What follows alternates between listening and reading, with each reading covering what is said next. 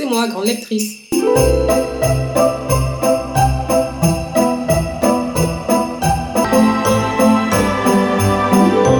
Hey hey hey Ouais, désolée, j'ai...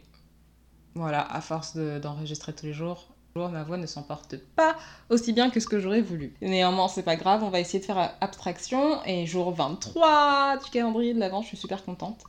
On va parler de ce fameux livre, Le combat féministe se gagne devant le panier de linge sale de Titiou Lecoq. Alors je pense que vous avez dû en entendre parler.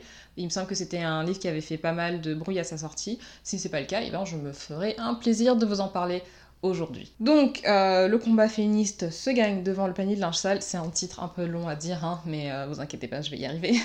Ça nous parle principalement de charge mentale, de la charge mentale au foyer, de la charge mentale dans la maternité et plus largement de la charge mentale dans la sphère privée qu'on considère comme étant la sphère féminine par excellence. Et évidemment, ça dépasse un peu ça, ça va un peu plus en profondeur, ça nous parle d'autres sujets en fait qui sont liés, hein, qui sont liés d'ailleurs au féminisme, mais qui sont quand même liés. Et en fait, ce livre-là met vraiment l'accent sur le fait que ben, l'idéal en fait de l'égalité entre les hommes et les femmes, c'est pas seulement lié au physique, par exemple la minceur, ou avoir de longs cheveux, ou euh, porter du rouge à lèvres. Non, vraiment pas.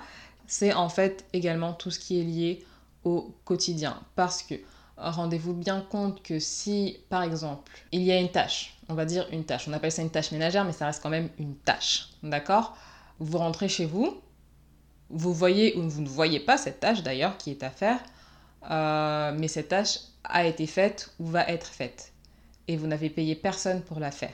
Mais c'est pas non plus vous qui la faites, vous la faites jamais.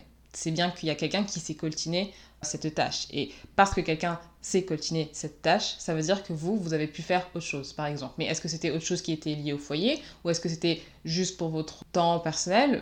Voilà. En gros, c'était juste pour vous donner un exemple. Euh, bon, c'était un très mauvais exemple parce que voilà, je sais pas pitcher les trucs. Mais en gros, c'est de ça que euh, c'est sur ça que se repose. oh, c'est sur ça que repose ce livre, qui est particulièrement euh, accessible en fait. Vous n'avez pas besoin d'être hyper calé, pas besoin d'avoir un bac plus 5 pour le lire. C'est très accessible. Et c'est aussi par contre euh, frontalement honnête.